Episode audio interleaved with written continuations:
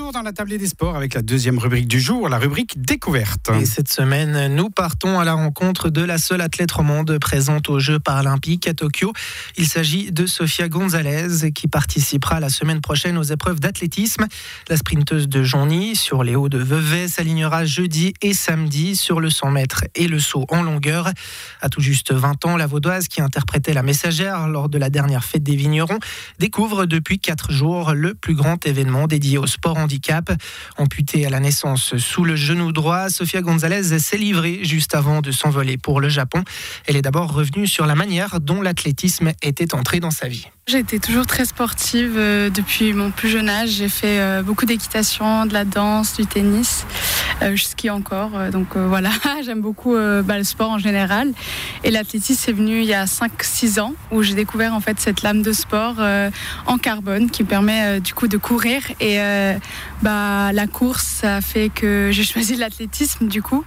Et du coup, je me suis spécialisée en 100 mètres sprint et en 100 longueur le fait d'arriver à un niveau de compétition tel que celui que vous avez maintenant, de pouvoir prétendre participer à des grandes compétitions, à des grands événements, c'était un but dès le début ou c'est venu un petit peu avec le temps? Bah, C'est venu un peu avec le temps. C'est vrai que pas tout de suite, euh, je voulais être athlète de haut niveau. J'étais euh, très timide à l'époque, donc c'est vrai que voilà, me montrer euh, en public, c'était assez dur pour moi. Et le sport, bah, ça m'a donné cette confiance en moi et cette force. Et après, bah, bien sûr, quand on commence le sport, quand on commence euh, des premières compétitions, des compétitions internationales, on essaye de se fixer des buts et, des rêves. Et pour moi, bah, c'était important de me fixer un but et un rêve. Et ce rêve, bah, je l'ai accompli. Je suis hyper fière de moi et je pense euh, à ma famille aussi, mes amis et les gens qui me soutiennent, que je puisse aller aux Jeux paralympiques de Tokyo. Bah, cette année, c'est incroyable.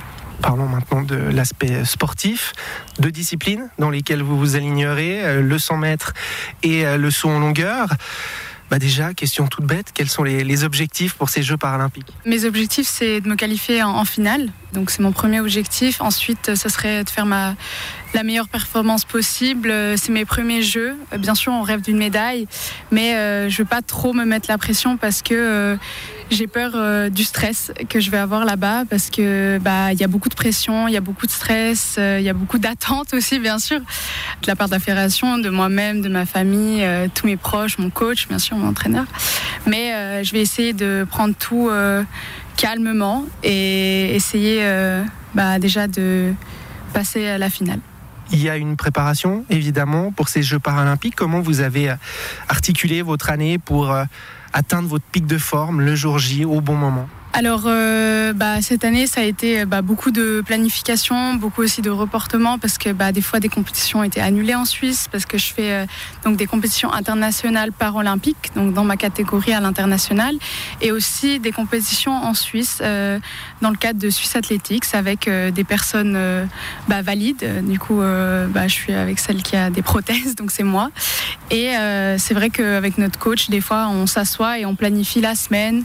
On a aussi essayé de faire des choses euh, par rapport à Tokyo. Donc, euh, par exemple, on s'est entraîné dans une chambre euh, avec l'humidité et la chaleur pour Tokyo, parce que ça c'est aussi un facteur très important qui peut déstabiliser certains athlètes et surtout nous aussi athlètes qui portons des prothèses, bah, l'humidité elle peut faire que peut-être on va perdre notre prothèse. On a testé non, tout va bien.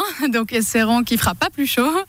Mais voilà, il y a quelques petits trucs qu'il faut voilà préparer à l'avance et, et euh, s'attendre aussi à une forte chaleur et humidité là-bas. Ouais, donc cette forte chaleur, cette humidité, ce climat spécifique à, Tokyo, c'est vraiment quelque chose qu'il a fallu préparer, auquel il a fallu penser pratiquement à, tous les instants. Oui, bien sûr, parce que bah, on porte nos prothèses en fait avec euh, du silicone et comme une chaussette, et du coup ça fait que quand on transpire ou qu'il fait très chaud, c'est possible qu'elle se détache. Après, euh, bah, on a testé, et du coup c'est pas le cas. On a eu un peu peur quand même, et du coup tout ira bien normalement. On a aussi prévu bah, de prendre euh, des bains euh, avec des glaces, euh, aussi des ventilateurs, enfin tout pour nous mettre bien en condition, pour pas qu'on ait aussi trop chaud en fait. Deux questions pour euh, terminer. La première, elle concerne les retombées. Euh, on imagine qu'il y a l'aspect sportif, il y a la volonté d'être performante au bon moment.